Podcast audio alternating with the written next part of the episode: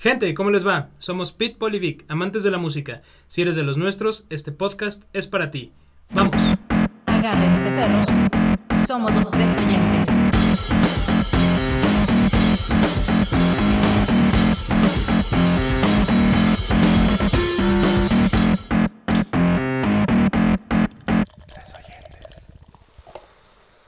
¿Qué tal oyentes? En este episodio vamos a tocar un tema muy particular llamado métodos o formatos de audio análogos.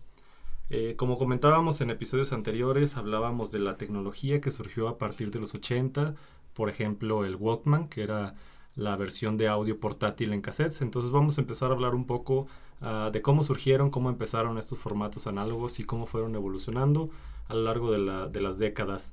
Entonces, para, para empezar, vamos a, a mencionar el fonógrafo, que fue el primer dispositivo creado por Thomas Alva Edison. Fue el primer eh, dispositivo de grabación mecánica análoga, que básicamente consistía en un cilindro que registraba las ondas sonoras en un cilindro de cartón ah, cubierto de estaño o, o- o de algunos materiales metálicos.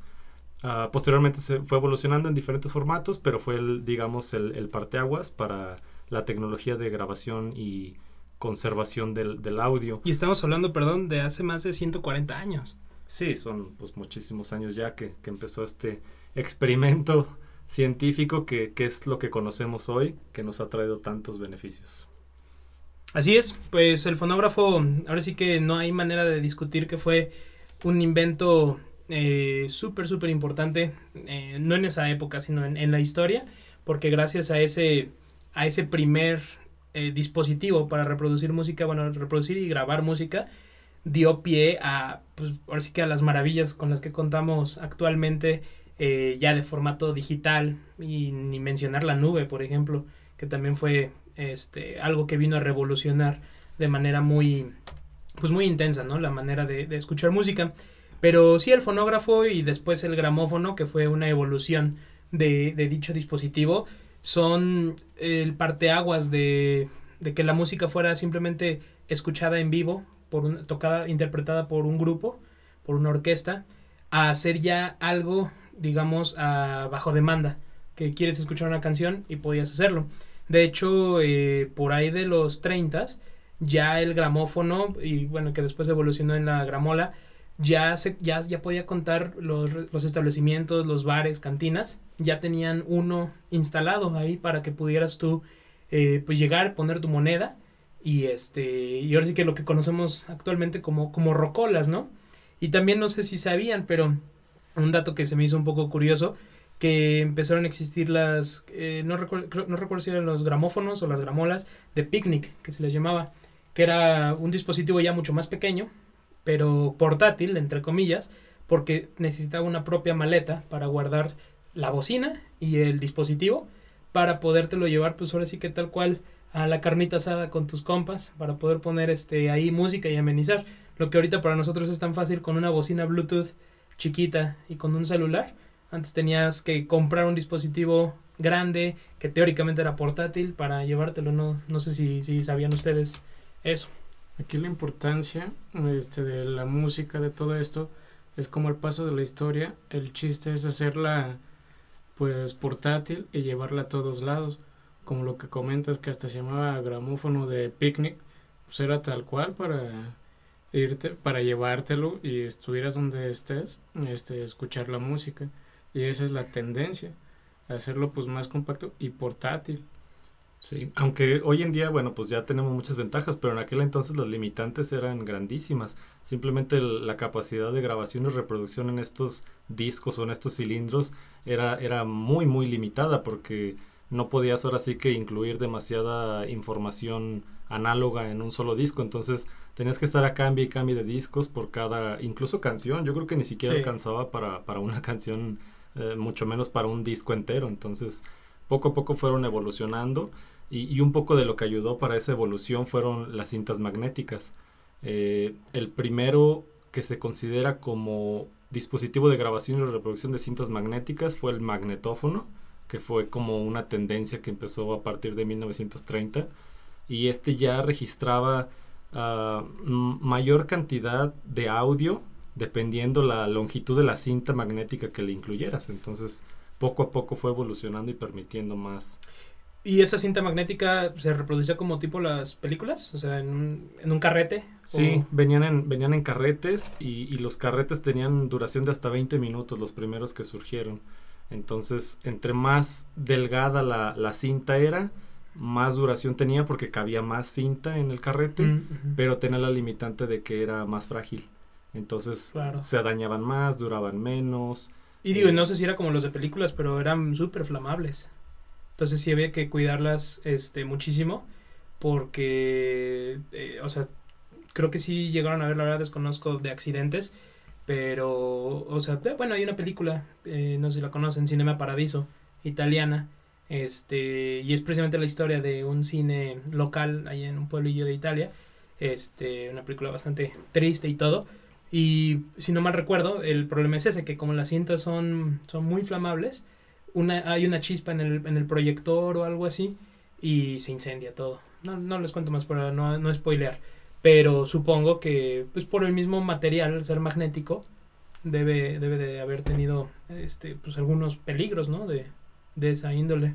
Sí, definitivamente necesitaban tratamiento especial, almacenamiento especial para cuando se manejaban estos tipos de cintas, porque sí, como bien mencionas, sí, sí tienen cuidados especiales.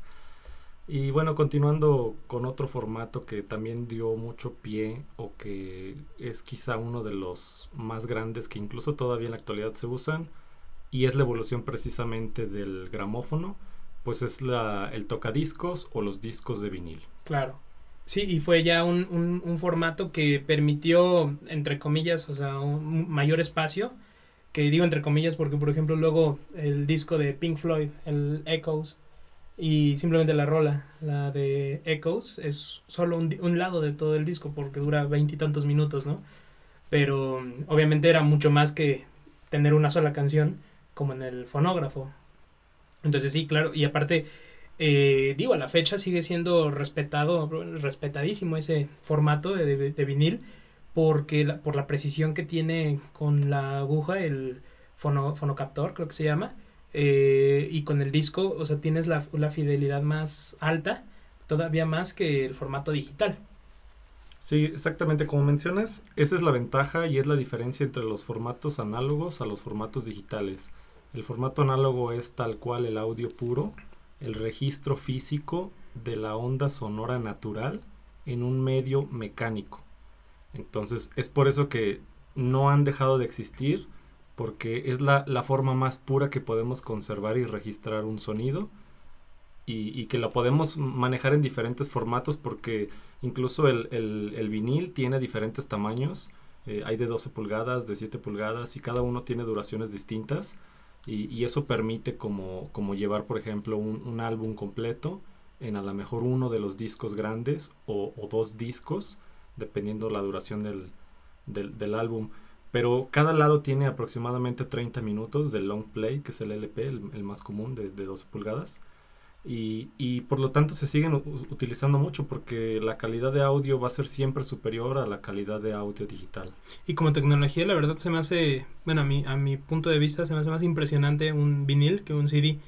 Digo, no sé, tal vez un CD lleva mucho más, digo, por algo tardó tanto en, en existir, debe de llevar mucho más, eh, al ser digital, mucho más tecnología y lo que sea, pero a mí algo que me sorprende muchísimo es cómo unos surcos milimétricos puedan Claro. generar eh, con una aguja correcta eh, ese sonido tan tan fiel a lo que el artista en su momento quiso quiso plasmar, ¿no? Ahorita que estamos hablando de los viniles, ustedes sabían que hay la tercera cara, digamos, del vinil. Está el lado A, el lado B, obviamente, pues el lado A, el lado B lo volteas, pero está el lado C. El lado C es en una cara, el lado normal de un disco normal tiene un surco nada más. Y hay unos discos especiales de vinil que le crearon un surco Como un surco paralelo, como un surco paralelo, Oh.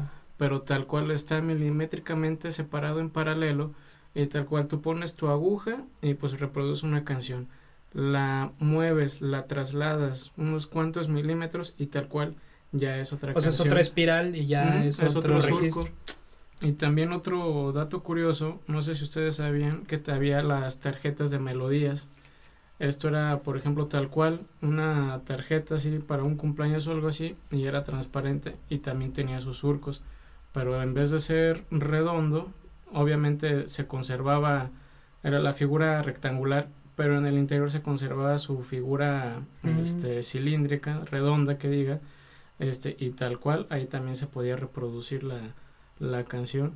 O sea, había discos personalizados. Pues de hecho, hace poco vi un video en Instagram, no recuerdo dónde, de, no sé si sea oficial o fue fan-made, pero eh, del soundtrack de Up, de la película de Pixar. Mm. eh, era la casa con los globos, pero, eh, o sea, era bastante grande, pero tenía en el centro, o sea, un, la forma de un vinil. Y lo ponen y lo reproducen y se escucha. No sé si sea un video editado o algo, pero me imagino que es algo Sí, similar a lo que, a lo que mencionas. También estuve, estuve investigando y no nada más es ese material para los viniles, se puede hacer desde madera, incluso hay unos que hasta de chocolate, pero eso De su, su vida útil es de unas tres reproducciones. tres y pues mordidas. Con sí final está- delicioso. Está interesante todo lo que, o sea, hasta en, hasta en un alimento puedes este, escuchar música. Como no, como no se acuerdan el meme que era una tortilla, que ponen una tortilla de harina. Ah, que se en- escuchaba una canción escuchaba- mexicana, sí, el mariachi. tradicional, un mariachazo. Sí, sí, sí. Me acuerdo ahorita con lo que dices del chocolate. Sí. Y ahorita también que mencionas lo del chocolate, eh, e- ese es el problema quizá de los discos físicos o los medios análogos que son, un- ahora sí que tal cual algo físico que tiene un desgaste. Claro.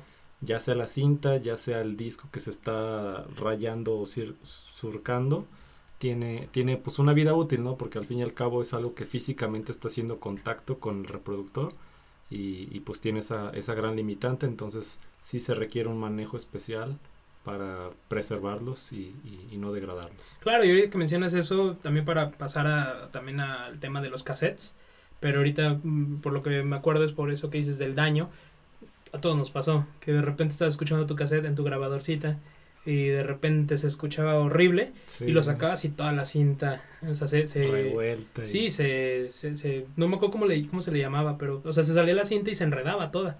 Y era horas ahí sacar la cinta de la, de la grabadora y ver si podías este, volverla a meter. ¿O nunca les tocó hacer la reparación así con Durex? Ah, claro, un clásico. Sí, y era chistoso porque traes la canción y ya sabías que hacía un brinquito. Era la parte que tuviste que Sí. desechar. Era todo un arte, Era no todo un arte. creas. Porque precisamente para mantener la cinta en buen estado y que no se notara mucho la transición en el brinco entre cinta y cinta con el, el Durex, sí. Pero Claro. igual que ya el vinil, otra vez el cassette ya está tomando, digamos que su segundo aire. Este, incluso, este, por ejemplo, en el año, en el año pasado, en el 2020, o cuando ustedes nos estén escuchando, en el 2020 volvió a surgir esto del cassette y las disqueras se enfocaron, digamos, en pues artistas pop y uno de ellos fue Lady Gaga. Su último disco también lo sacó en formato de, de De cassette. cassette y de ese año fue la, la que tuvo más ventas, el de Lady Gaga. Sí se subió muchísimo sus ventas. Incluso también artistas como Dua Lipa, su último disco también.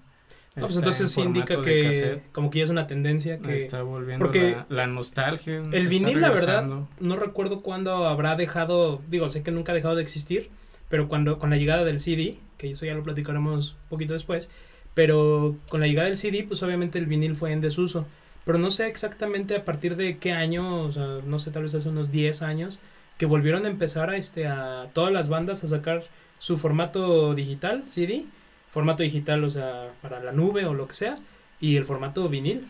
Sí, fue, fue a partir de 2011, sí tengo yo ese 2011. dato de que eh, fue cuando hubo un incremento de ventas superior a lo que se tenía en, en años pasados y de hecho, como dato curioso, esas cifras estaban muy por debajo de las ventas estimadas de los CDs y de descargas digitales, lo que quiere decir de que a pesar de que era un formato nuevo el CD, el vinil por primera vez en esa época tuvo más ventas que el CD.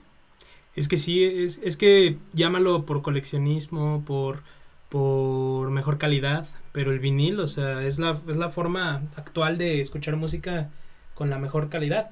Y ahorita que mencionas el cassette, eh, si no me recuerdo, surgió en el 62, ¿no, Pablo? Sí, correcto. Una patente, ¿no? Me habías comentado. Patente de Philips, ellos fueron quien lo, lo sacaron. Sí, y, y- y fue un formato que en su momento revolucionario, de venir de comprarte tu vinil, de cuidarlo, de tocarlo con guantes, este, de, de ponerle la aguja bien, a un formato ya más de uso rudo, entre comillas, porque como les comentaba, pues luego ya de mucho uso se, se botaba la cinta, ¿no? Pero ya el cassette lo podías este, meter en la grabadora, la cerrabas, ponías play, se ponía la canción, sobre todo cuando ya podías llevarte una grabadora, o sea, ¿dónde podías hacer eso con un vinil? Este ya cuando empezaron con las grabadoras así portátiles tu cassette. Sí es muy es muy entendible que actualmente otra vez vuelva ese formato porque por lo mismo no a la gente le gusta lo vintage le gusta como lo nuevo entre comillas o sea la gente ya está tan acostumbrada al CD no y por eso cuando llegó Spotify a- a- a- Apple Music eh, todos estos servicios de streaming todo el mundo migró pero ah, y el CD fue en desuso y en desuso y en desuso pero de repente ven el cassette y es como ah chis esto es como algo nuevo entre comillas, porque pues es de hace muchísimos años, pero sí es entendible que la gente ahorita esté como volviéndolo a, tener en el radar. A mí también, ¿sabes qué se me hace muy importante del cassette? Que digamos que ahí se personalizaba más la música, como quien dice que empezabas a hacer tus propios, pues digamos, tus propios playlists, porque obviamente con el violín y todo eso, pues este, te gustaba una canción de algún grupo y pues la única forma, pues tener todo el disco. Exacto. Pero ya con el cassette te da la posibilidad de pues armar tu, pues tu playlist, digámoslo así, que pues muchas, muchos de nosotros incluso era de tal cual estábamos en el radio esperando la canción y a grabarlo. Y, y- pidiendo que, el locutor sí. no fuera a hablar encima de la canción. Sí. Es como cállate, cállate, cállate. O la típica de ya va a ser el cambio de hora y van a empezar las noticias y la van a cortar. Sí, sí, No, totalmente. no, una frustración terrible. Sí, y la, y la gente, o sea, gente más joven que, que nos escucha ahorita, tal vez ya, ya no le tocó eso. O sea, por ejemplo, el simple hecho de, como el meme, ¿no? Gente de niños del, de los 2000 que no van a saber la relación entre un cassette y una pluma Vic. Y era, era tu herramienta, más la, tu, tu mejor Claro. aliado cuando, cuando tenías cassettes, ¿no? Sí, para rebobinarlo manualmente. Sí, la, la agarrabas como matraca. Como matracas. sí. Sí, y ya regresabas de volada. Pero es que sí, ahorita que mencionabas eso de, de tener el álbum completo, eso creo que por eso a mí, digo, yo tengo una colección bastante grande de, CDs, o sea, la fecha acaba de salir el disco de Royal Blood y lo compré en, en CD, o sea, a la fecha yo sigo comprando mi música en formato físico, no voy a decir que soy un purista y no escucho eh, Spotify, claro que no, llevo años en Spotify y no me salgo de esa plataforma, me encanta, pero también, o sea, yo veo como. Siento que la música, aparte de escucharla, el arte que le meten a la portada, al, fo- al folleto que trae, que luego eh, traen las letras, o sea, creo que es algo que, que vale mucho la pena y que muchas veces estás pagando por eso más que por el por la música como tal. Pero a lo que iba con esto es de que desde que empezaron la época de los CDs, este que tú ya podías, ah, ponte el track 7, ese es el bueno, ¿no? Como que la gente cada vez empezó a escuchar menos álbum completos. Entonces era como, ah, salió el nuevo disco, no sé, de Nirvana en los noventas. Ah, ponte la rola, no sé cuál será la de Smells Like Teen Spirit, creo que es la Pues- 1, ¿no? O, no sé, bueno, la que sea. Ponte esa, esa es la buena. Y, muchas muchas personas dejaban de escuchar todo lo demás. todo lo demás y que pueden venir joyitas, o sea, Sí. que no fueron los singles, que, no- que la banda, o sea, que hay veces, cuántas historias no hay de bandas que pusieron una canción es como pues, para rellenar y se convirtió casi que en un himno, como Everlong de Foo Fighters, que ellos ni la querían, no la querían poner ahí, fue como pues para llenar el disco y rolononón que se aventaron, ¿no? Y eso creo que era algo padre antes, sobre todo en los viniles, este que era de manejarlos con mucho cuidado, la gente como que estaba acostumbrada a voy a escuchar música, voy a ponerme una sesión de música, voy a poner el disco de Pink Floyd, voy a escucharlo de principio a fin, no no adelantarse a la canción que querían escuchar. En los cassettes también, pero ahí ya podías adelantarlo, este, le dejabas ahí presionado, se escuchaba bastante este chistoso. Sí. Y ya, eh, ay, le falta poquito, ah, ya está la rola, ¿no? Pero siento que desde que llegaron los medios digitales, eh, se pierde un poquito la, la experiencia, la esencia de escuchar un álbum de principio a fin, porque pues muchas veces los artistas, ¿cuántas veces no hemos escuchado una canción que el final es el intro Exacto. de la siguiente, ¿no? Y muchas, lo que platicábamos este, en el episodio de los ochentas, Pablo, de, de Sí, la Alan Parsons, transición, ujú. la transición y que si no lo escuchas en un formato físico, tal vez nunca te hubieras dado cuenta. Claro. Porque también ahorita ya en la actualidad mucho este aleatorio y todo eso. Y crees que no también antes discos pues tenían su orden y como dices, una canción tras otra y te va llevando. Claro. Y ahorita la pones en aleatorio y ya ni supiste ni nada. Claro, y, y estamos en una época padrísima, o sea, el invento de Shazam, eh, todos los medios digitales de streaming, o sea, estamos en una época maravillosa que Privilegiada. privilegiada, que gente en los, imagínate, gente que disfrutaba de las de los gramófonos, si ahorita pudieran disfrutar lo que hay ahorita es como, ay, güey. Yo creo que ni que- se imaginan. No, para Sería nada. como de en la vida. Claro, o sea, y por eso digo, no, no, no, no le, ahora sí que no, no estoy hablando mal de los medios a los que estamos acostumbrados porque son una maravilla, pero sí siento que, que, o sea, los, los medios físicos análogos tienen un encanto que ya actualmente no puedes encontrar en otro lado. Sí, la verdad. Y a pesar de sus limitantes, o sea, por ejemplo, mencionábamos lo del vinil que tiene las limitantes que se va desgastando, que si se ensucia suena ruido, Claro. cosas así. Tiene, tiene sus limitantes, pero aún así sigue teniendo ese lugar especial. Ahorita mencionabas lo de que tú eres mucho de comprar todavía discos. Yo, la verdad, comprar CDs nunca fue lo mío. Sí siento que no, no, no me llamó mucho la atención, pero sí, sí soy o fui más de comprar viniles. Como que veía más el arte en, en, en lo análogo que en el arte que puedes eh, encontrar en el CD, que es como el, el librito que trae como las ilustraciones, las Claro. letras de las canciones, ¿no? O sea, yo, yo sí fui más como de, de, de ver el arte en, ahora sí que en la obra del sonido auténtico, que de, de la obra, digamos, de, del, del álbum, porque pues esa la puedes encontrar en otras formas, o sea, la puedes ver en internet y todo. Aunque claro, no te niego que no es, es lo una mismo muy buena experiencia. tenerlo en la, de- en la mano. Lo compras, lo abres, lo ves mientras lo estás escuchando, claro, o sea, es, es una muy buena experiencia, no lo niego. Pero sí, en, en mi caso particular, creo que no, yo nunca fui de comprar CDs. De tus vinilos que tienes, ¿cuál es el que te haya costado más trabajo conseguir o hasta más aprecio le tengas? Ah, pues es, un, es una historia curiosa. Cuando yo decidí empezar a comprar viniles fue porque mi abuelo me heredó, digamos, ahora sí que su colección ahí de, de discos. Él pues tenía una colección amplia de música clásica, básicamente. Pero eso me abrió como las puertas, porque yo recuerdo mucho cuando él este, los escuchaba y ponía sus discos y todo. Entonces siempre como que me llamó mucho esa atención.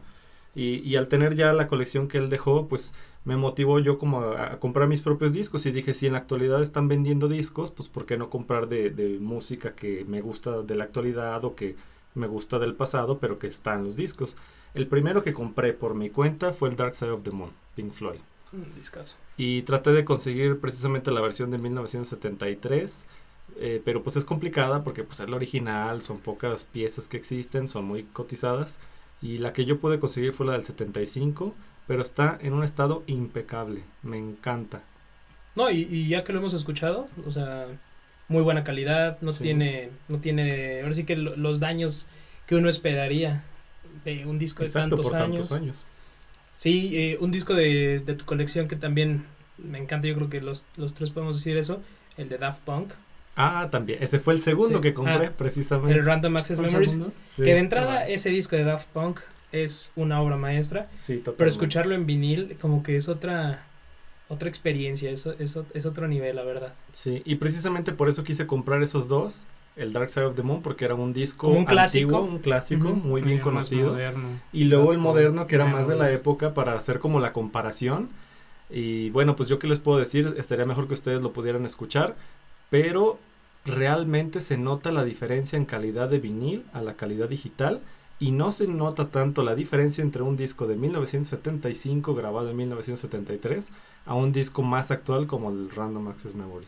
Sí. Entonces ahí es donde se nota la diferencia y la calidad de los viniles. No, y es que si tú estás acostumbrado, por ejemplo, a escuchar vinil y luego te vas a CD, que el CD pues es formato FLAC bastante de muy buena calidad, pero si de ahí vas, va- o sea, vas degradándolo, digamos, al MP3 y luego de ahí a los, a los servicios de streaming, estás perdiendo un montón de calidad en la música, eh, o sea, y que, y que hasta que no escuchas por primera vez un vinil de un disco que tal vez ya conozcas, un disco que digas este me gusta o esta canción me encanta, cuando lo escuchas por primera vez ya en un buen estéreo, ya sea de o en vinil, ahí es donde dices dónde, o sea, cómo perdí tanto tiempo en, en no escucharlo en formato físico. La verdad es, es este el, el valor agregado que tiene el formato físico no solamente es en tenerlo en las manos, en ver la portada, no, es simplemente en lo que más importa, que es la música. Es una calidad muy superior. Y bueno, volviendo un poco también al tema de los cassettes, que ya vimos que pues fue la innovación más grande el hecho de que ya era portátil con el Walkman de Sony. Que se tardaron 80s. como 17 años en, Sí, en hacerlo lograrlo. portátil, ¿verdad? sí. Sí, pues el, disco, el cassette es del 62 y el Walkman, no sé si 79, 80, pero se, se puso de super moda en los 80s, Sí, pero estamos hablando de, de 17 años de, de diferencia.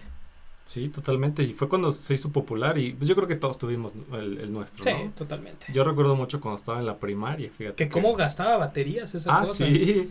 Sí. Sí, pues un motor Era que tiene que estar pilas, dando ¿no? El- creo que era hasta doble A. No, en ese como- momento, ¿qué te ibas a imaginar? Ba- baterías recargables. No, Eh, jamás, tu no. USB, ¿no? Para Era, mi era Walkman. caro, No, en ese no. aspecto era muy caro, consumía No, muchas era un lujo. baterías. Sí, sí, sí. Y, y ya después, yo Walkman sí tuve, lo que sí tuve como dos, o sea, porque lo usé tanto el primero que se me, o sea, se me averió. Tuve que comprar otro, fue Discman. Mm, sí, yo ya ya como en la secundaria, yo creo. Pero ya para, para CD disco. Sí, Y exacto. O sea, la evolución del Walkman a Discman, pero sí también tuve mi Walkman y el mío me acuerdo que ya traía radio, porque al principio no traían eso. Y también mi, mi primer Discman me lo regaló uno de mis tíos, que era de él, o sea, de cuando él era joven. Y creo que cuando se casó o algo así, me dijo, "Ay, ¿no lo quieres? Órale, va. Y me acuerdo que ese no tenía, ¿cómo le llamaban? Creo que el sistema anti-shock. Ah, el anti Sí, y si lo movías, se- o sea, la, la música... ah, ah, ah, ah, Sí. y ya el segundo que tuve, este, ya tenía anti-shock, lo podías, eh, este, ahora sí que mover y mover y mover, y no, no se trababa ni nada. Yo también tuve uno con anti-shock y sí fue una, una revolución totalmente. Yo para mí los Wallman siempre me trae de recuerdos mi niñez, pero más bien cuando salíamos de viaje. Mm. Me recuerda mucho la, la carretera tal cual, no, pues este ya nos vamos de viaje. Era vete al, al radio, graba las canciones que te gusten y Hasta- órale, hasta que tu- te duren. Ahora sí que hazte tu playlist. Hazte tu playlist y pues hasta que aguanten las pilas y vámonos. Sí, totalmente. Yo es lo, el recuerdo que tengo mucho la, la carretera mi niñez y los y los Walkman. Fíjate que los cassettes, eh, digamos, de cuando yo nací, o sea, los años de, de mi infancia, pues los cassettes reinaban en, mi- en mi casa, pero yo como tal, eh, actualmente, la verdad, no, no creo que no tengo ningún cassette. O sea, no, creo que yo tampoco. algún cassette de algún grupo que me guste. Sé que tengo ahí en la casa algún cassette de, no sé, que en la casa, no sé, que escuchaban Luis Miguel o algo. Sé que ahí tenemos algún. y todo Ajá. esa línea. Pero de alguna banda o algo que de las que yo actualmente que me gustan y de las cuales tengo discografías completas en físico, en, en CD, no creo que no tengo ningún cassette. No sé ustedes. No, yo tampoco. No recuerdo haber comprado un cassette de, de algún álbum, de algún grupo. O sea, más bien mi experiencia fue como de... Están las canciones en el radio, Exacto. las puedo grabar desde ahí porque teníamos en la casa un estéreo que, que era, era muy bonito estéreo ahora que lo pienso. Eh, tenía, era una tornamesa, podías poner viniles, podías poner dos cassettes, podías poner... Ah, pues era ya las, las que les llamaban consolas, ¿no? Que era como un mueblecito. Mm, pues sí, era como un Una mueblecito. y- torrecita más era- bien. Sí, ¿no? como Era una torrecita y torre. tenía muchos así como ecualizadores y todo. Ah, ya. Y me gustaba mucho porque podías grabar las canciones desde ahí y sonaba súper bien, la calidad era muy buena. Y más bien como que mi experiencia con los cassettes fue esa, o sea, de yo mismo obtener las canciones de, Ah, del sí, eso radio sí. o de algún amigo que tenía un cassette de este y lo otro y pues eh, tristemente pues sí se pirateaba, pues era la forma. Eh, Es, es, un- es una de las desventajas de los cassettes que era muy fácil de, manipular y de copiar.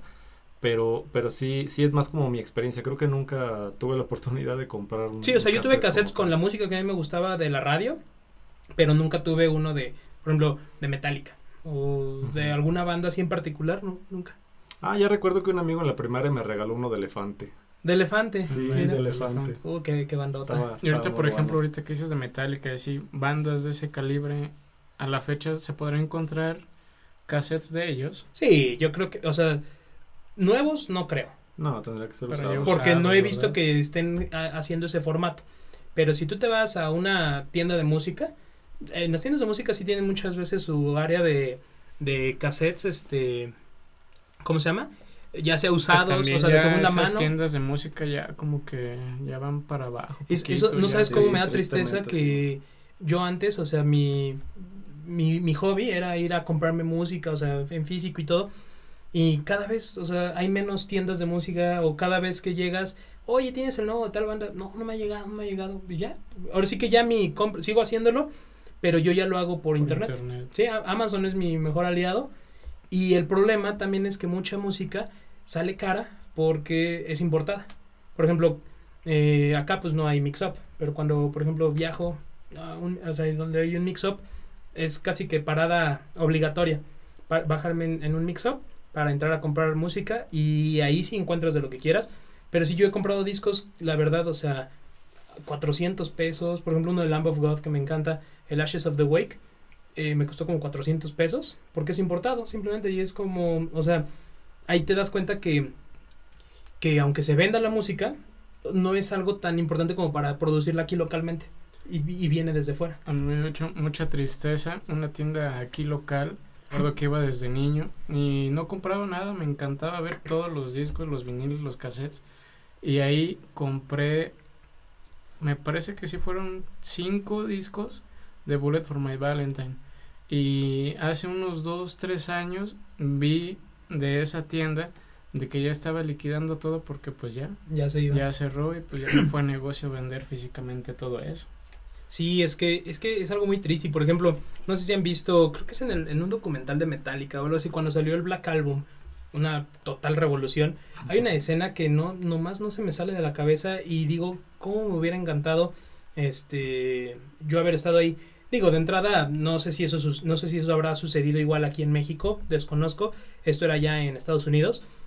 En el 91 de tomos ni, ni, ni vivíamos todavía, pero este eh, el día de la, de- de la- del lanzamiento del Black Album, no sé si saben, si han visto esa escena, la gente en la madrugada a las 12 de la noche, eh, formados, Haciendo filas. haciendo fila, todos así, es como un documental, o sea, porque están los camarógrafos de Metallica y todo, la, la, la euforia de la gente de salir de la tienda eh, con su cassette o su CD o su vinil y, y que no se puede ni esperar, o sea, ahí en ese, en ese documental se ve que están en los coches pu- metiendo el cassette y ahí escuchando, o sea, ahí ya o sea, nada como ahorita de que el teaser en YouTube, este, ya salió el primer single y lo puedes ver en Spotify, digo, escuchar en Spotify.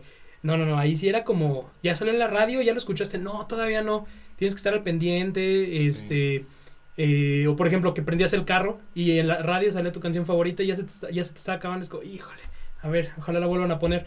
Y ver cómo, o sea, cómo la gente en verdad apreciaba tener el cassette, tener por fin ya en sus manos el control de decir, quiero poner esta canción ahorita.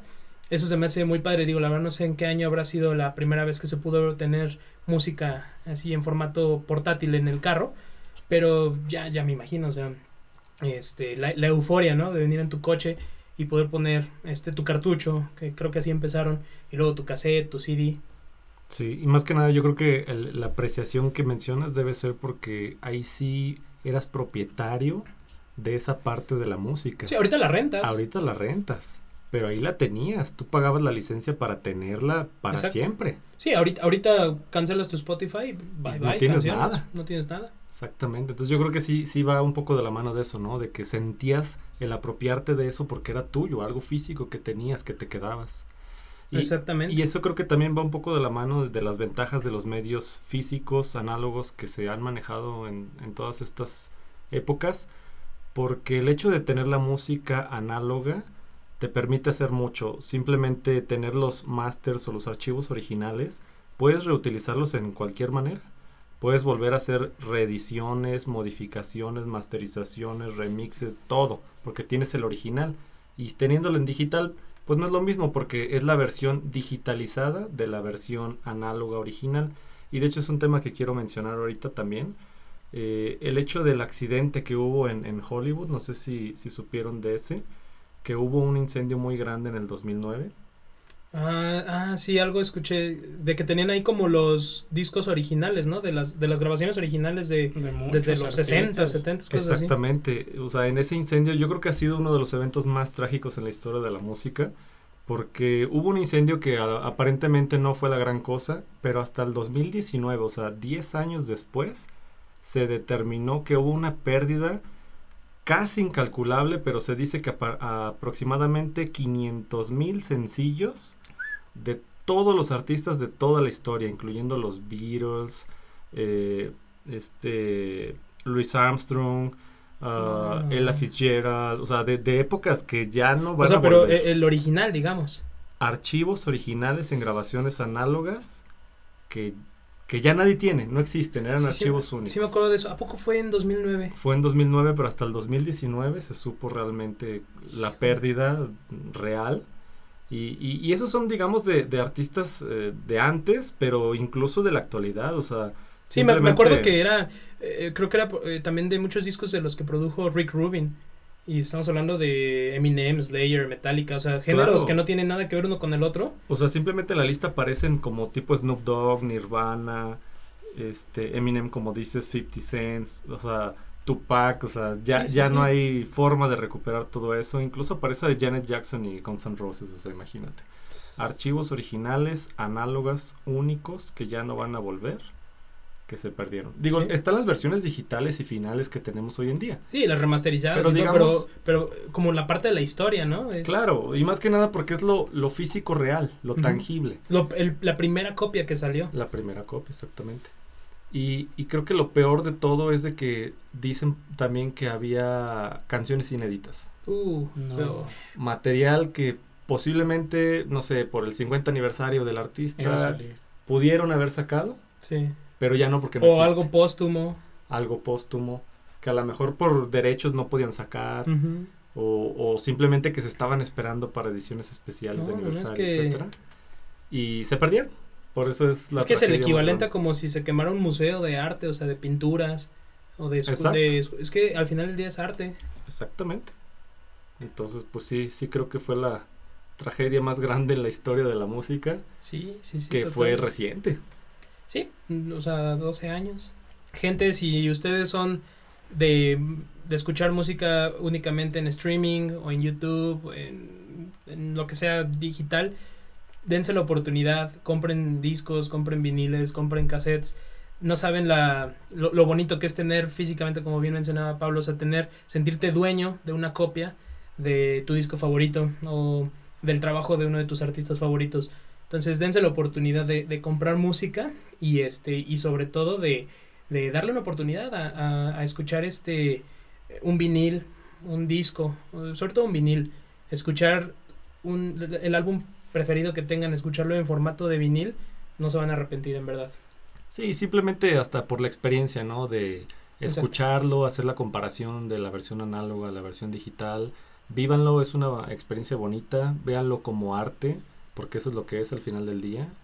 Y regálenlo, porque es muy padre cuando uno de tus compas te regala un disco que sabe que te va a gustar.